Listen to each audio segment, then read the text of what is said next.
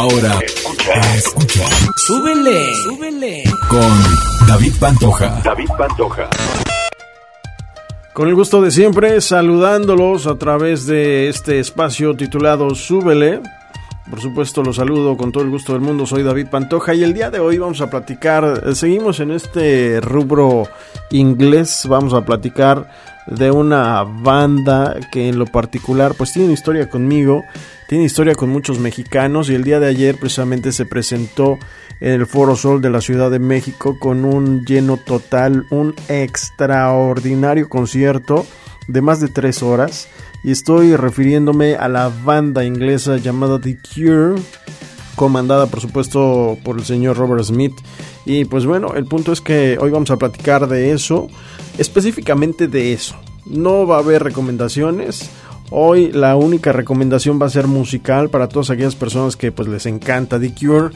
Y aquellos que no conocen a The Cure, pues bueno, les vamos a presentar algunas rolas muy emblemáticas y que inclusive el día de ayer, precisamente en este concierto, pues se tocó la banda inglesa. Después de seis años de no venir a la Ciudad de México. The Cure a lo largo de su carrera pues ha venido muchas veces, pero eh, hacía seis años que no llegaba a la Ciudad de México y precisamente pues bueno, eh, ayer se dio un gran, gran, gran concierto. Le abrieron, le abrieron, le abrieron, perdón, tres bandas en punto de las 9 de la noche. Eh, inició precisamente The Cure y pues bueno, fue. Si ustedes no han visto los videos que están en redes sociales, yo les recomiendo que por ahí vean. sigan el hashtag TheCureMX. Ahí van a poder ver imágenes y yo no tuve la oportunidad de estar en la Ciudad de México disfrutando de este concierto, me hubiera encantado, pero eh, pues bueno, a través de estos videos podemos ver la emoción que, que caracteriza, eh, más bien lo que provoca precisamente la música de The Cure. Yo tengo una, una historia muy especial con The Cure. Hay que recordar que bueno, The Cure tiene pues un montón de, tiempo, tiene 40 años eh, dándole a la música está catalogada precisamente su música como New Age, post-punk, alternative en su momento, independiente en su momento, que pues bueno, pronto, pronto se, esa música independiente se convirtió ya en comercial, pero desde 1976 pues está la banda dándole. Eh, Robert Smith era bajista, no era el vocalista y pues bueno, por algunos cambios precisamente del grupo se convirtió en vocalista y siendo emblemáticamente la imagen del grupo. Y pues bueno, por allá de, del año de 1992, yo estaba, recuerdo, en la preparatoria, tenía, tenía un amigo que le gustaba muchísimo la música, era un amigo que pues era como punk, la verdad es que él, él sí, eh, la cultura punk la traía, pero a gusto. Y yo en aquel entonces, híjole, yo era amigo de, yo era como Chabelo, mano, era el amigo de todos los niños. Y, me, gustaba muchísimo ser amigo de todos, porque pues así encontraba diversidad de, gustos musicales. Específicamente esa, ese era mi trip. Y aquel chavo, aquel amigo un día, eh, no, nos intercambiábamos los cassettes. Recuerdo perfectamente bien, sentados al lado de un edificio. Llegábamos pues todos, intercambiábamos cassettes. Y un día llegó y me dijo, David, ¿no has escuchado The Cure? Yo, mmm, pues sí, pero así como completo, pues no. Y me dijo, pues te tengo dos propuestas. Te voy a prestar un cassette de Enya y un cassette de The Cure. Y pues en ese entonces el, disco que me prestó fue el The Wish, que fue de 1992. Y de ahí vamos a extraer precisamente una de las canciones que vamos a escuchar. Pero la verdad es que ese primer encuentro con The Cure. Ah, y aparte recuerdo me prestó un cassette grabado que traía The Cure, The Patch Mode, YouTube y varias cosas ahí bastante bastante buenas. Y pues bueno, me empecé a hacer oídos y me empecé, me empecé a, adentrar al mundo de The Cure. Recuerdo que por aquellos entonces The Cure llegó a México y yo por burro, porque no puede ser otra cosa, este no fui. Así como también me perdí un, un concierto de YouTube porque no era la verdad es que no era fan, apenas empezaba a conocer la música de YouTube y en mi cerebro absurdo adolescentoso dijo, pues ¿para qué voy si no me sé las rolas, ¿no? Y la verdad es que hoy lo lamento muchísimo porque pues digo, no se parece nada a YouTube de los años 90 al YouTube que conocemos ahora. Hoy soy súper fan, he asistido a conciertos de YouTube y pues bueno, es una locura. Pero bueno, estamos hablando de The Cure a honor, precisamente de que pisó tierras mexicanas. Es un país que The Cure, estos ingleses han eh, dicho que tienen un cariño muy especial. Eh, Robert Smith y toda su banda pues lo demuestran cada que vienen. Y vamos a escuchar una canción Estamos escuchando de fondo Fascination Street eh, del álbum Disintegration del 89. Esta canción en particular me gusta muchísimo. Creo que es una de las más obscuras. Inclusive ese disco es como el más oscuro precisamente de The Cure. Y pues bueno, esto lo estamos escuchando de fondo. Pero nos vamos a algo un poco más alegre. Música felicita que tiene que ver con el álbum Kiss Me, Kiss Me, Kiss Me de 1987. Y esta rola se hace llamar Just Like Heaven que es una delicia y a mí en lo particular me pone muy de buenas. Así que espero que a ti también que me estés escuchando y te pido un favor, súbele.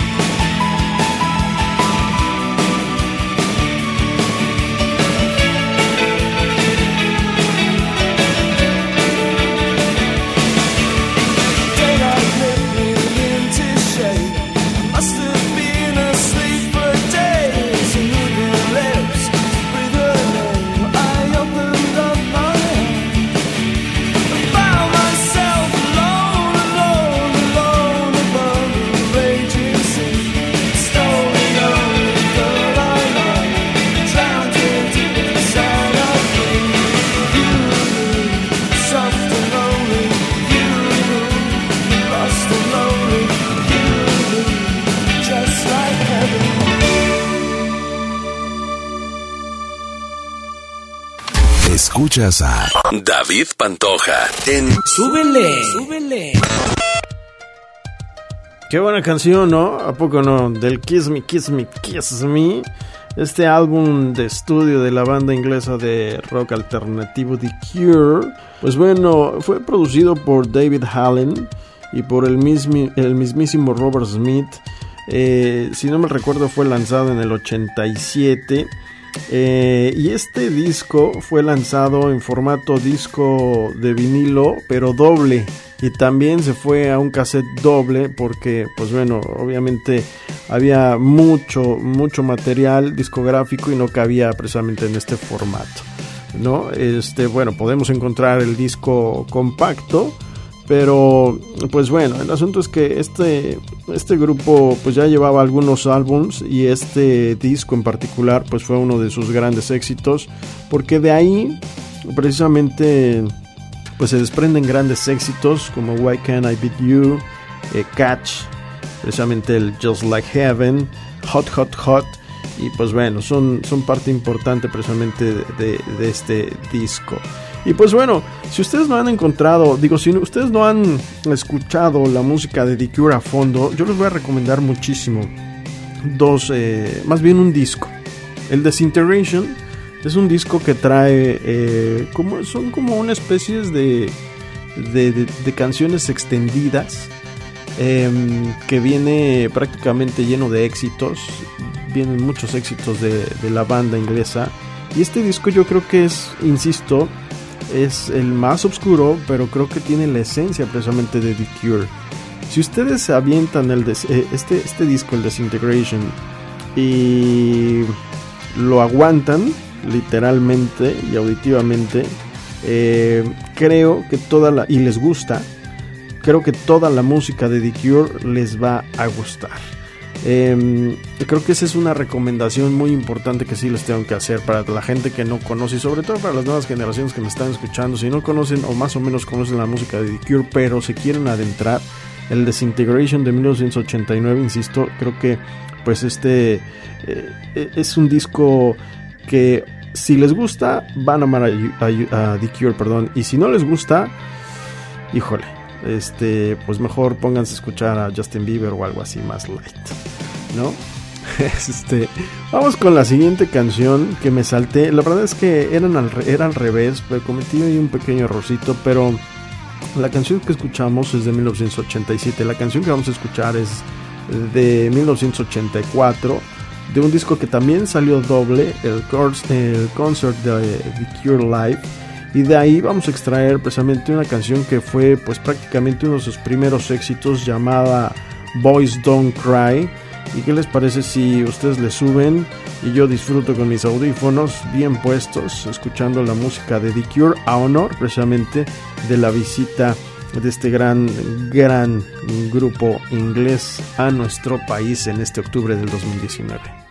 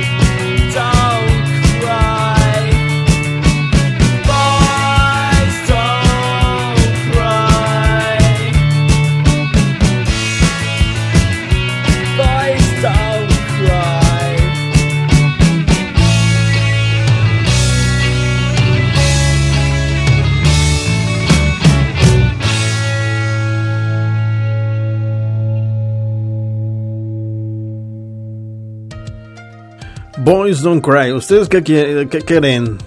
¿Que los niños no deben llorar? La neta es que ya vivimos en un mundo en el que sí, todo el mundo debe de llorar y expresar sus sentimientos. Pero bueno, oigan, eh, extraída precisamente del concert de Cure Live de 1984, esta canción se ha convertido en un icono también de la banda de The Cure. Pero bueno, vamos a regresar un poco un tanto al Disintegration que les estoy platicando, que si ustedes quieren adentrarse precisamente a la música de The Cure, tienen que escuchar de pe a pa este disco. Y pues bueno, este disco creo yo que fue uno un parteaguas el The Cure anterior al The Cure posterior porque creo que en este disco Robert Smith el vocalista se consagró como artista. Creo que se nota una maduración bastante importante porque hay que recordar que Robert Smith ha escrito innumerables creo que no sé me atrevo a decir que el 80-90% de las canciones de, de The Cure las ha escrito él. Y pues bueno eh, hablamos también de un rollo social, hablamos también, eh, hablando de letras, hablamos de amor, hablamos de desamor. Em, el Desintegration, pues bueno, forma también parte de un momento importante para la banda donde uno de sus eh, pues, integrantes no estaba, vamos, tenía muchos problemas con el alcohol, hay que decir las cosas como son. Y pues bueno, literal, me lo corrieron, ¿no? Y pues bueno, el asunto es que en este, en este disco se consagra precisamente la banda como ya la conocemos. Y gracias a que en aquel entonces MTV, pues era MTV, era el canal de videos, pues podíamos ver un montón de material de The Cure a mano del director Tim Pop, que es un realizador muy importante a nivel musical y pues bueno, creo que eso también le permitió a The Cure tener una mayor exposición en el mundo y no solamente en Europa. Por supuesto, la música de The Cure pues eh, se colocó en las grandes eh, listas de popularidad como el Billboard, el de UK Official Charts en, pues, en su país. La revista Rolling Stones y todas las revistas sabidas y por haber de músicas hablaban de The Cure y pues bueno, creo que, insisto, este es un disco en el cual si ustedes no han eh, hurgado en la música de The Cure y en sus letras, vuelvo a insistir, se lo recomiendo. Y de ahí se extrae una canción que a mí en lo particular siempre me ha gustado, desde la primera vez que lo escuché en este disco me gustó, se llama Love Song. Y esta canción en el disco de Adele, en el 21, ella hizo una, un cover precisamente de esta canción. Y tengo una anécdota de una persona en particular que le encantaba esta canción y me dijo, ya escuchaste, un día llegó y me dijo, ya escuchaste esta canción hermosísima de Adele y me pone Love Song en el coche y yo así de, uh, no es de Adele. ¿Cómo que no es de Adele? No, esta canción pues viene de un disco de ya un buen rato, del 89, y estamos en el 2000 algo, entonces yo creo que sí te hace falta oír más backs.